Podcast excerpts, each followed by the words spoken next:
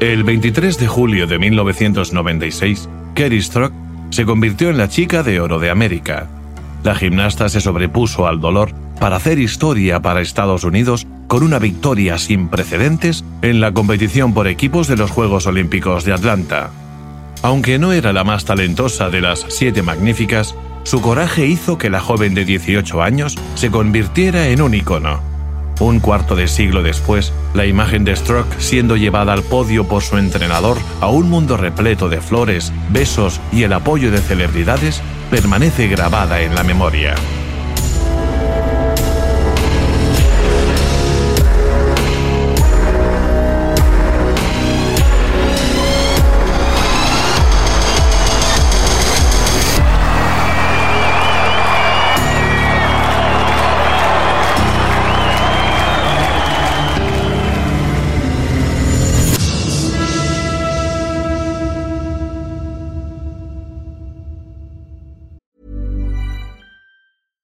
Selling a little or a lot?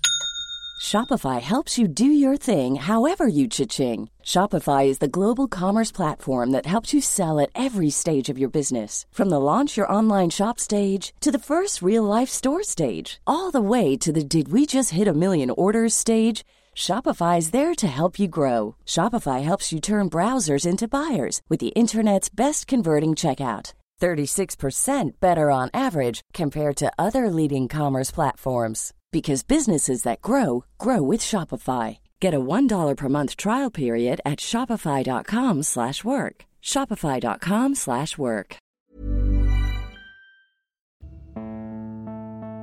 Saludos y bienvenidos a las historias olímpicas esenciales. 10 capítulos con algunas de las historias más grandes de los Juegos Olímpicos. Esperamos que disfrutéis de cada episodio y que no olvidéis suscribiros y visitar nuestra plataforma de podcasts donde podréis disfrutar de todos los capítulos. El sueño americano es tan antiguo como el Nuevo Mundo.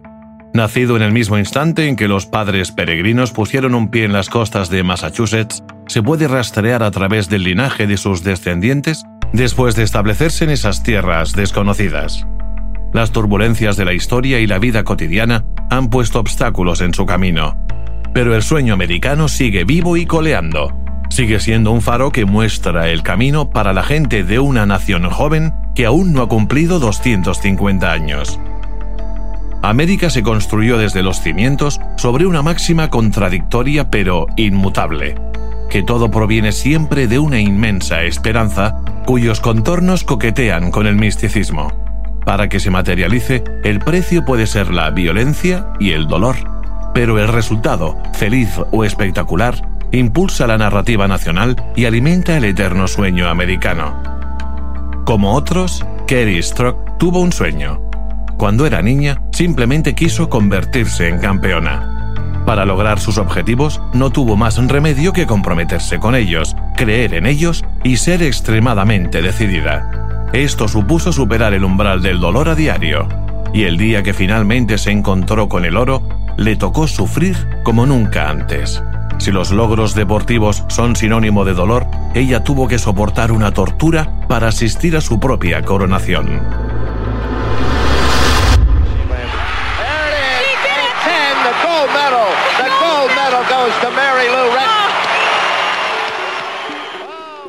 En sus sueños más osados, Stroke era Mary Lou Retton, la cinco veces medallista en los Juegos de Los Ángeles y campeona del All Around. La pequeña Kerry solo tenía seis años y ya acumulaba tres de gimnasia en sus piernas. A esa tierna edad ya imaginaba el momento en que subiría a lo alto del podio con una medalla de oro alrededor del cuello y con el himno Barras y Estrellas sonando de fondo. En Atlanta, 12 años después del éxito de Retton en California, Struck se llevaba el oro al conseguir que las estadounidenses finalmente emergieran de la larga sombra proyectada por la ex Unión Soviética y sus satélites. Fue un logro colectivo sin precedentes que multiplicó su alegría en el podio. Las lágrimas de dolor por un esguince de tobillo y el desgarro en los ligamentos se convirtieron en lágrimas de alivio y felicidad. Pensé que sería como Merilú, en cambio, me encontré llorando. Mi entrenador, Bela Caroli, me llevaba en brazos y ni siquiera tenía mis pantalones del chándal puestos. recordó más tarde. Su hazaña fue aún más notable dado que Struck posiblemente no poseía el talento inherente para tener éxito por sí misma, pero sin su contribución, sus compañeras del equipo estadounidense probablemente tampoco hubieran estado a la altura de las circunstancias. Uno para todos, todos para uno. El 23 de julio de 1996, Struck, un metro 44 y 40 kilos, se convirtió en una reina de la gimnasia y en un icono nacional. Un símbolo inspirador que ha perdurado desde entonces porque, durante el cuarto de siglo que ha pasado desde ese dramático momento hecho para la televisión, sus compatriotas no han olvidado una noche embriagadora completamente inolvidable en todos los sentidos. Nunca antes las estadounidenses habían ganado la competición por equipos, ni en los campeonatos del mundo ni en los Juegos Olímpicos. La resiliencia, la abnegación y la dedicación fueron los ingredientes de este logro. Pero la medalla de oro también tuvo su lado negativo. Aunque siempre valga la pena vivirlo, el sueño americano también tiene sus inconvenientes, como puede atestiguar Kerry Struck.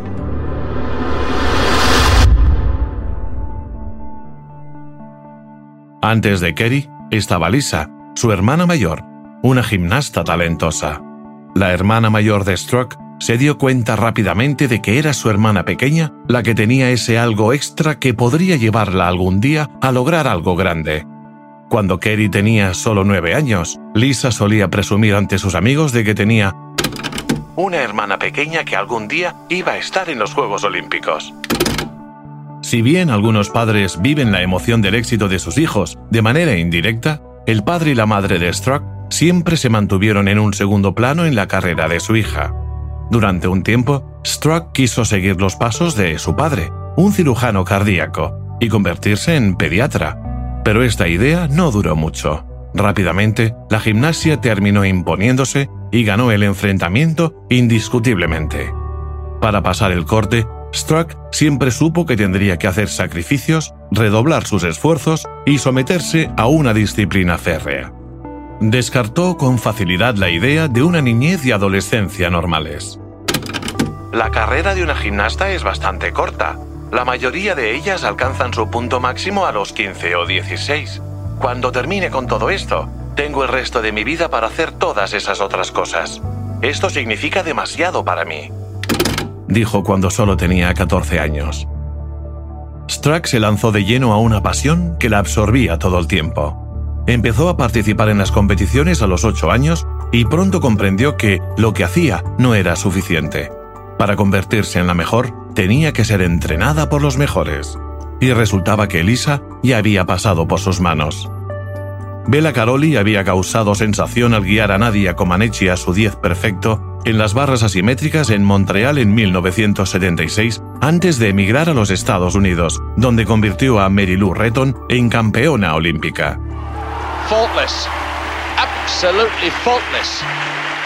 Nadia Comaneci.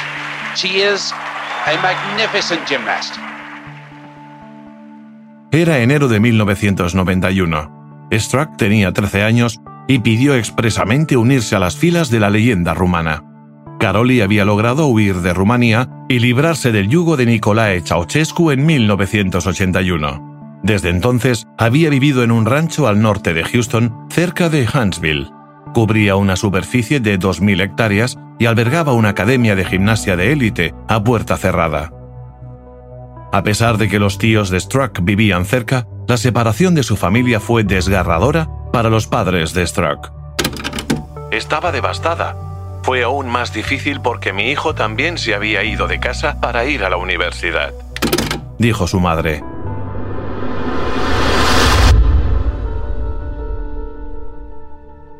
El trabajo y el sacrificio apuntalan el glamour y la gracia de la gimnasia artística. El deporte es una vocación en cuerpo y alma. Para llegar allí, los atletas tienen que trabajar llevar sus cuerpos más allá de sus límites a diario, hasta el punto de que sus funciones básicas, como el crecimiento y la pubertad, se vean afectadas.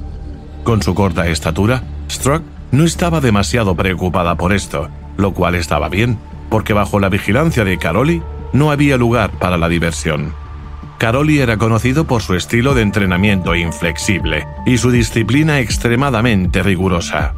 No esperaba menos de sus alumnos que una dedicación total. Un puño de hierro en un guante de acero. Caroli era un hombre alto con un bigote tupido y un acento marcado. Dormía solo cuatro horas cada noche, preferiblemente de la una a las cinco, y pasaba la mayor parte del día en el gimnasio. Su filosofía era simple. Quien trabaja más duro obtiene más recompensas.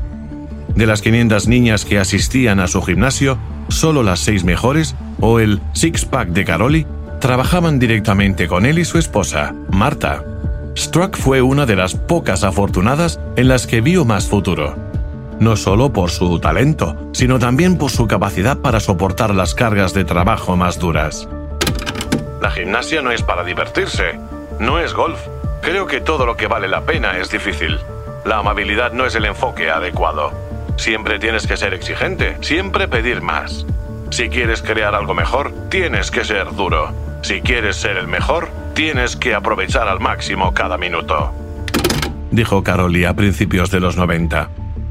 Para muchos, este enfoque donde solo los más aptos sobreviven fue demasiado lejos. La propia naturaleza del entrenamiento requiere que los atletas conozcan sus límites y los superen, de manera voluntaria y regular, hasta el punto de ser aplastados. Muchas de sus pupilas se quejarían más tarde de sus métodos una vez que habían volado del nido. Estas quejas solo se tomaron realmente en serio como consecuencia del escándalo de Larry Nassar. El médico de la selección nacional trabajó durante muchos años en el rancho de Caroli y en febrero de 2018 fue condenado a cadena perpetua tras ser declarado culpable de cientos de agresiones sexuales a deportistas, tanto aspirantes como consagradas, que habían estado bajo su protección. Desde entonces, los testimonios de muchas gimnastas han revelado el abuso sistemático que sufrieron a manos de los Caroli, quienes fueron acusados no solo de tener mano dura, sino de llevar a sus protegidas a desarrollar trastornos alimentarios y baja autoestima. En 2018, el rancho de Caroli cerró sus puertas, arrastrado por el escándalo. For years, Marta and Bella Caroli have trained America's top gymnasts, delivering impressive results. But now, their elite training ranch located in Huntsville, Texas, is coming under scrutiny following the alleged abuse of young gymnasts committed by the team's doctor, Larry Nasser. When you think about some of the biggest names in gymnastics, and they say they were violated here. Dominique Mochiano, una de las compañeras de equipo de Struck que ganó la medalla de oro en Atlanta, había acusado durante mucho tiempo a Bella y Marta de abuso físico y verbal a niñas jóvenes. Algunos de sus comportamientos rozaban la brutalidad. Dicho esto, muchas de las atletas más destacadas de Caroli, incluida Struck, siempre lo defendieron con vehemencia contra estas acusaciones. En varias ocasiones, Struck se puso del lado de su exentrenador, aunque admitió que realmente no le gustaba Caroli como persona. En 2012 declaró, Me siento muy en deuda con Caroli. Elegí entrenar con él. Él no estaba allí para ser mi mejor amigo o una figura paterna. Él estaba allí para hacerme la mejor gimnasta posible. Él te empujaba más allá de tu zona de confort todos los días. Con Caroli se entrenaban 10 horas al día, 6 días a la semana. Los únicos días libres eran los domingos, el 4 de julio y tres días durante las vacaciones de Navidad. Incluso durante estas vacaciones tenían que llevar a cabo un estricto control de la ingesta de alimentos. Por ejemplo, la pizza estaba bien, pero sin queso. Esta tiranía con el peso llevaba a algunas gimnastas a comer tan solo 900 calorías al día. Pero Strock tenía hambre de éxito, así que se aferró a su sueño. En 1992, 500 años después de que Colón pusiera un pie en América, Struck se encontró cruzando el Atlántico en la dirección opuesta, en busca del oro olímpico. Con solo 14 años, cuando llegó a Barcelona, Struck era la atleta olímpica más joven de esos Juegos de verano después de haberse ganado una plaza en los Trials de Estados Unidos en Baltimore. Todo el trabajo y los sacrificios que había hecho estaban dando sus frutos se iría de Barcelona con una medalla de bronce en la competición por equipos, donde las estadounidenses quedaron por detrás del equipo unificado de las antiguas repúblicas soviéticas y de Rumanía, las dos superpotencias históricas de la competición por equipos. Sin embargo, no logró pasar el corte en la competición individual, al ser superada por su compañera de equipo y también protegida de Caroli, Kim Smeskal. Stroke estaba lejos de estar contenta cuando regresó a casa con una medalla de bronce colgada del cuello, después de haberse quedado corta en su búsqueda de medallas individuales. No conseguí lo que quería en Barcelona. Me hizo querer conseguirlo en Atlanta mucho más y me permitió trabajar mucho más duro para llegar allí. Recordaba con su voz todavía aguda en 2016, cuando celebraba el 20 aniversario de su explosión en Atlanta. Era tan joven que en Barcelona ni siquiera se le permitió asistir a la ceremonia de apertura. Aunque en su momento no lo vio así, más tarde reconoció que fue algo bueno que el éxito no le hubiera llegado tan temprano porque era posible que, de haberlo alcanzado, se hubiera retirado. Tal como estaban las cosas, Stroke estaba preparada para agachar la cabeza y luchar por sus sueños, sacrificando estoicamente el resto de su infancia en busca de la gloria. Ganar medallas individuales fue la razón por la que continué cuatro años más después de Barcelona. En mi cabeza tenía la sensación de no estar cumpliendo con mis objetivos y no estar ganando tantas medallas como quería. Dijo, para un adolescente, cuatro años más de duro esfuerzo y compromiso debieron ser como una eternidad. Pero Stroke tenía asuntos pendientes. Había una preocupación evidente. Caroli, que había cumplido 50 años, decidió retirarse después de los Juegos de 1992. Struck de repente se encontró sin un entrenador o mentor. Las cosas pronto se descontrolaron. Fue un periodo repleto de inestabilidad y dudas. Los peores años de mi vida. En el que Struck dejó Houston por temporadas para instalarse en Edmond. Regresó a su casa en la soleada Tucson para luego irse a Colorado Springs. Incluso intentó regresar con su primer entrenador, Jim Gold. Pero nada cuajó. Su estado de forma y su confianza se hundieron, y las lesiones la devastaron. Fue en Edmond, a finales del invierno de 1993, cuando sufrió un revés que no le habría deseado ni a su mayor rival. Un desgarro en un músculo del abdomen le apartó de la gimnasia durante seis largos meses. Esto coincidió con una pérdida severa de peso y, luego, cuando regresó a su casa de Arizona, tuvo que descansar otros seis meses tras lesionarse la espalda en una caída de las barras asimétricas. Un espíritu más débil se habría rendido, pero el coraje y la excepcional resistencia de Stroke la empujaron a permanecer concentrada en un objetivo que parecía muy lejano, a pesar de estar tan cerca. El punto de inflexión en su búsqueda olímpica llegó cuando Caroli decidió volver para entrenar a Smeskal y al nuevo prodigio, Mochiano, que había ganado la competición All Around en los campeonatos nacionales de 1995. Struck comenzó a entrenar de nuevo con Caroli. Aunque la que albergaba mayores esperanzas era Mochiano, Struck recuperó su confianza y con el regreso de su entrenador hizo lo suficiente para ganar su billete a Atlanta. The International Olympic Committee has awarded the 1996 Olympic Games to the city of Atlanta. Los Juegos de Atlanta fueron los Juegos del Centenario. La capital del estado de Georgia se había impuesto a Atenas para albergar el histórico acontecimiento, tirando por la borda todo el simbolismo y el romanticismo. El olimpismo había entrado en una era de realismo. Cuatro años y todo un mundo separaban a Barcelona de Atlanta. Esto no pararía a Stroke, que había despertado de su letargo con ilusiones renovadas. Cuatro años después, el silencioso ambiente del Palau Sant Jordi en la montaña de Montjuic había dado paso a una olla a presión en el Georgia Dome que había sido transformado para albergar las pruebas de gimnasia con el anhelo de ser testigo de las medallas de oro estadounidenses. Esta sed de gloria sirvió de acicate a una multitud entregada que quería crear un clima completamente diferente al que se había vivido en otras citas olímpicas. Los competidores del Este, entre otros, se sintieron claramente en desventaja. La Unión Soviética había ganado todas las medallas de oro por equipos en categoría femenina entre 1952 y 1988, a excepción de los Juegos Olímpicos boicoteados en 1984 en Los Ángeles, cuando fue Rumanía la que se vistió de dorado. En 1992, el equipo unificado postsoviético regresaría a lo más alto del podio en Barcelona. Por el contrario, el mejor resultado de las estadounidenses había llegado en casa en 1984, cuando se hicieron con la plata en ausencia de las soviéticas. El bronce en 1992 había dado al equipo de Estados Unidos una esperanza mesurada.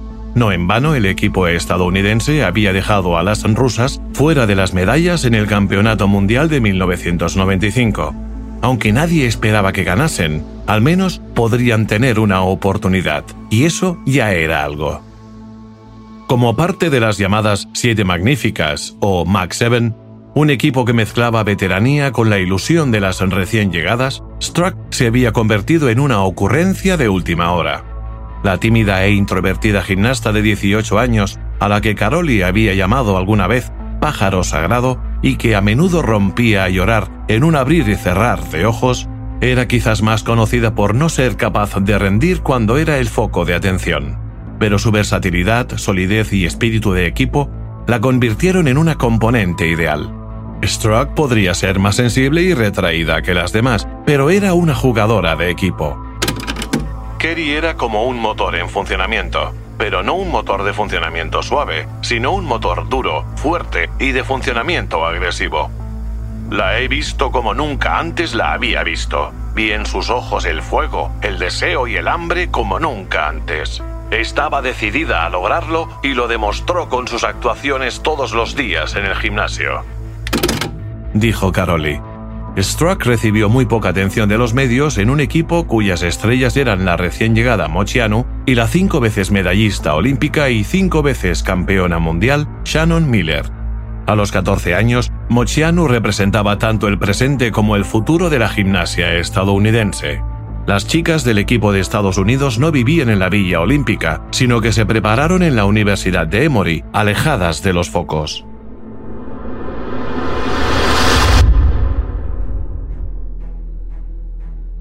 El gran día había llegado. Todo había ido a las mil maravillas para el equipo de Estados Unidos el 23 de julio de 1996 hasta la rotación final, con las rusas en el ejercicio de suelo y las estadounidenses en salto. Las favoritas del público local tenían una ventaja de 0,897 puntos sobre sus rivales. Solo un cataclismo se podía interponer entre ellas y el oro. Pero, ¿era el momento de las siete magníficas? Las primeras cuatro componentes del equipo, JC Phelps, Amy Chow, Shannon Miller y Dominique Dowes, habían aterrizado bien pero sus saltos estaban lejos de ser limpios. Luego llegaría el turno de Mochiano, que podría haber dejado la final vista para sentencia para Estados Unidos, que necesitaba una puntuación de 9,493 puntos. A pesar de llegar a los Juegos con una fractura por estrés en la tibia, la niña prodigio de la gimnasia estadounidense recorrió el pasillo con una confianza que iba disminuyendo con cada uno de sus pasos. Acabó sentada en el suelo, en sus dos saltos, ante la incredulidad de la multitud. Sus puntuaciones de 937 y 9200 configuraron un escenario inimaginable. La multitud presente en el Georgia Dome contenía la respiración. Tenía el corazón en un puño cuando llegó el turno de Struck. Ella también comenzó a tener dudas. Cuando Dom se cayó por primera vez, pensé, no es posible, ella nunca se cae. Explicó Struck después de la competición. El salto era algo que Mochianu había repetido mil veces sin fallar, excepto esa noche, cuando el peso de las expectativas superó las leyes de la gravedad y a su salto le faltó rotación. Pensé, es imposible que se caiga dos veces. Luego la vi hacer exactamente el mismo salto otra vez y se volvió a caer y, oh Dios mío, las mariposas en mi estómago empezaron a agitarse un poco más. Struck dijo más tarde durante su carrera como oradora motivacional. Todo se estaba torciendo para Estados Unidos, así que pensé, Has entrenado muy duro para esto, durante mucho tiempo, y eres perfectamente capaz de hacer este salto, así que rehazte e inténtalo una vez más. Se podría decir que ese fue el momento que Stroke había estado esperando toda su vida. So Carrie Strug, it is up to her. If she can score 9.493, then she will win the team gold for the USA. She's the last to go. She's the only one who can do it. Por una vez, era el centro de atención, ocupando un lugar protagonista. Pero entonces volvió a suceder por tercera vez. Con todo el público puesto en pie, Strock también acabaría en el suelo al aterrizar como le había sucedido a Mochiano.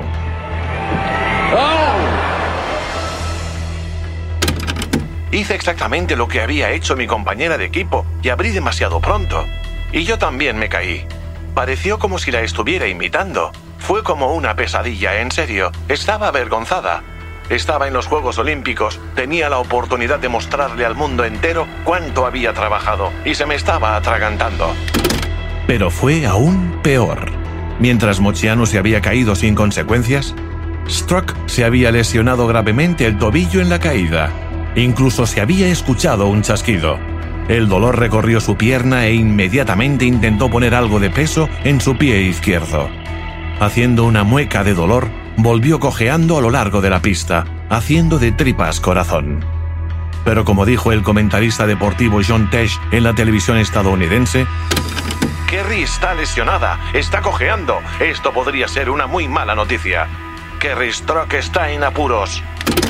La puntuación de Stroke de 962 significaba que Estados Unidos aún no tenía garantizada matemáticamente la medalla de oro, con las rusas aún en la pelea. El pabellón enmudeció. Lo que parecía un mero trámite se había convertido en una muerte súbita. Daba la impresión de que la lesionada Stroke iba a lanzar el quinto y último penalti de la final del Mundial. Un murmullo se extendió por todo el pabellón. Algunos rusos ya estaban llorando emocionados ante la repentina perspectiva de que, después de todo, pudieran llevarse a casa otro oro.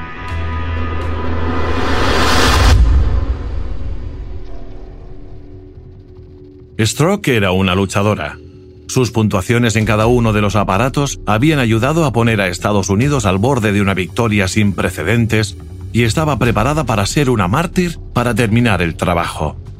Además, no podía decepcionar a sus compañeras de equipo y a toda una nación.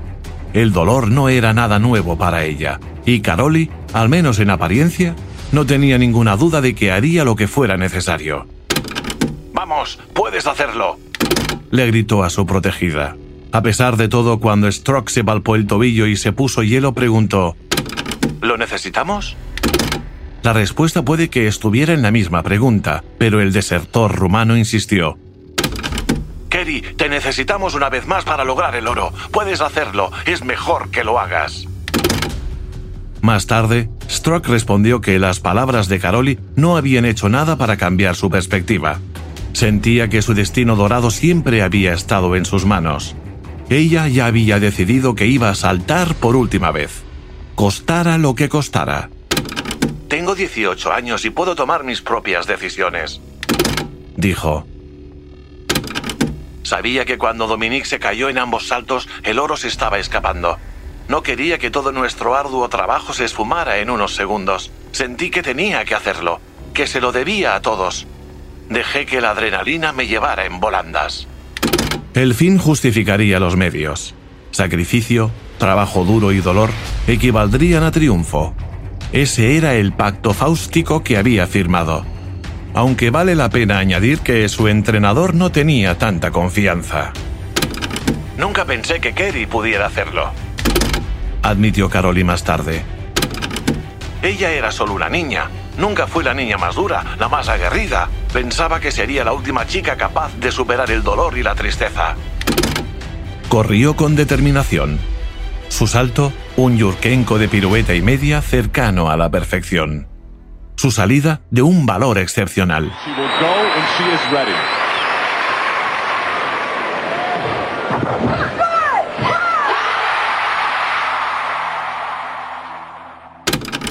Fue como si hubiera estallado una bomba. El aterrizaje lo realizó prácticamente con una pierna. Stroke levantó su pie izquierdo tan pronto como tocó el suelo. Visiblemente dolorida, saludó a la multitud y a los jueces, muchos de los cuales estaban claramente horrorizados por su valentía. En medio de los aplausos, Stroke se derrumbó y las lágrimas afloraron. Más tarde le diagnosticaron una distensión lateral de tercer grado del tobillo izquierdo y el desgarro de dos ligamentos. Los médicos concluyeron que la mayor parte del daño se produjo en el primer salto y el segundo solo agravó la lesión.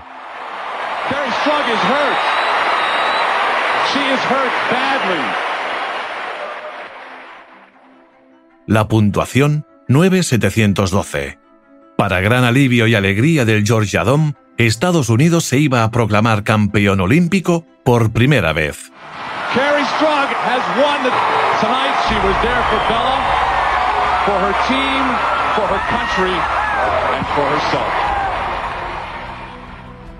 Las celebraciones de las compañeras de equipo de Stroke se vieron atenuadas dado el estado de su salvadora, que se apoyaba en dos miembros del equipo estadounidense. Ella, que siempre había soñado con una medalla individual, había ganado un oro por equipos, lo que también la clasificó para la final general individual a expensas de Mochiano. Pero sus juegos habían terminado. Había soportado un país sobre sus hombros. Para ser más precisos, sobre sus pies. Y uno de ellos, finalmente, había cedido. Sentía el peso de ser esa niña sensible que siempre se preocupaba por lo que los demás pensaban de ella. Creo que no quería que la recordaran por caer sobre su trasero. Iba a ser recordada por hacer el mejor salto que pudo hacer para conseguir la medalla para el equipo. Decía su padre. Estados Unidos tiene la costumbre de primar la leyenda sobre la realidad, especialmente cuando eso embellece la historia. Aquel día no iba a ser diferente.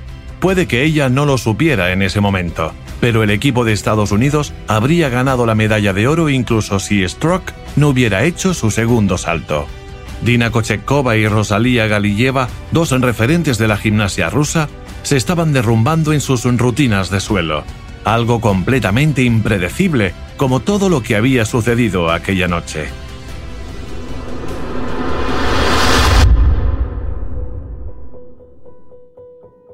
Todavía no era el momento de ir al hospital. Stroke tampoco estaba preparada para que le quitaran las zapatillas de gimnasia. Todavía las necesitaría para las finales individuales, de suelo y de salto, pensó con excesivo optimismo. Por ahora, Stroke simplemente quería estar en el podio con su medalla.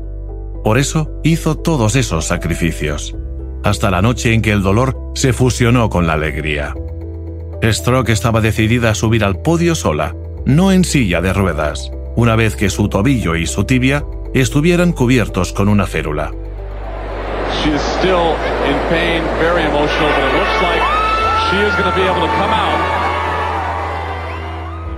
Pero pronto se dio cuenta de que no podría caminar sin ayuda. Por una vez, encontró algún tipo de consuelo en los brazos de un hombre que rara vez se sentía inclinado a ofrecerlo. Bela Caroli. No te preocupes, estarás en el podio, te lo garantizo. Le prometió, con una sonrisa que transformó su habitual comportamiento gélido.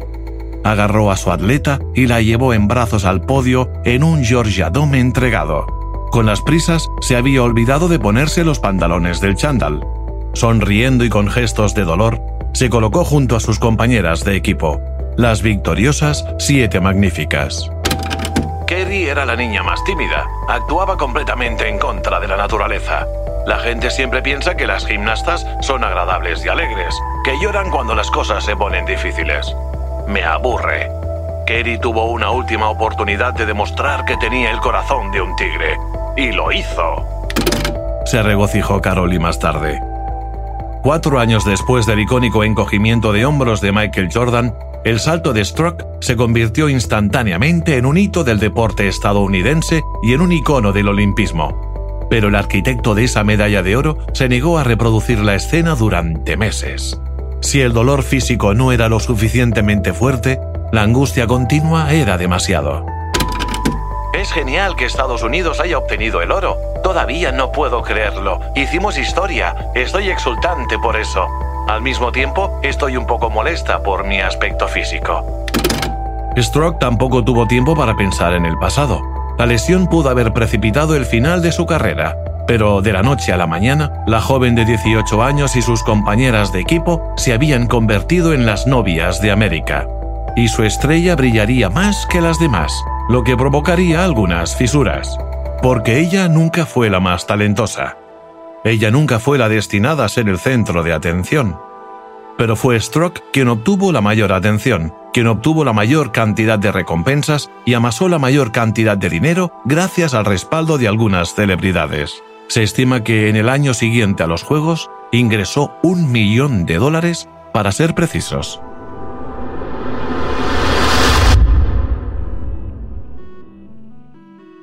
Los padres de Stroke hicieron todo lo posible para impulsar a su hija hacia una vida normal.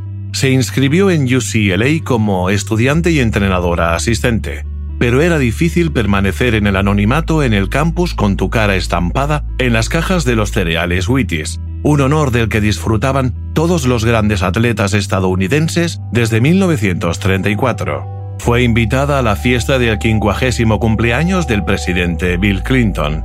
Acudió como invitada del programa de Jay Leno e incluso se burló de su voz aguda y caricaturesca en Saturday Night Live. Apareció en la portada de Sports Illustrated y en un episodio de Sensación de Vivir, una de las series más legendarias de los 90. Struck protagonizaría una escena olvidada y olvidable en la que aparecía inscribiéndose en un campus universitario. David Silver, uno de los protagonistas de la serie, le preguntaba si llevaba consigo la medalla de oro, a lo que Kerry respondía, No, me encantaría usarla en todas partes, pero quedaría un poco ridículo, ¿no crees? ¿Qué pasó con las otras seis integrantes de las Siete Magníficas? Salieron de gira juntas y actuaron por todo Estados Unidos, pero sin Struck. ¿Por qué? Porque la nueva novia de Estados Unidos estaba ocupada con demasiadas cosas, y la universidad la mantenía ocupada durante la semana. Ella quiso incorporarse a la gira los fines de semana, pero los promotores rechazaron la solicitud. Así que Struck siguió acudiendo a programas de entrevistas mientras realizaba exhibiciones con Nadia Comaneci y otras gimnastas retiradas. Mientras ella podía llegar a cobrar 24 mil dólares por actuación, sus compañeras de equipo se llevaban a casa solo 6 mil. Ella tuvo otras oportunidades y eso es bueno, pero no se paró. Explicaba Mochiano, con un toque de amargura. Éramos un equipo, así es como deberíamos haber seguido. Añadió Shannon Miller. Lo único que nos molesta es que el equipo se haya descuidado. Todas fueron esenciales. A lo que Leith Steinberg, agente de Struck, respondía sin rodeos. Las otras chicas están celosas. Para conmemorar el primer aniversario de su coronación en Atlanta, Struck admitió que le escribió una carta a cada una de sus compañeras. Seis cartas a las que no recibió ninguna respuesta.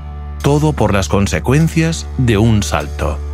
Ahí estaba el otro lado de la medalla de oro la otra cara del sueño americano, pero fue un sueño que valió la pena vivir.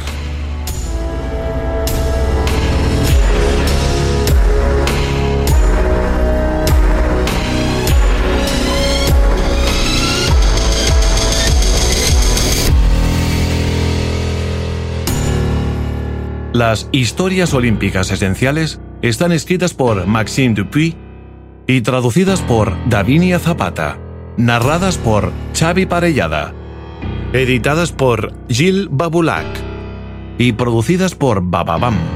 No olvides suscribirte y visitar nuestra plataforma de podcasts y disfrutar de todo el contenido.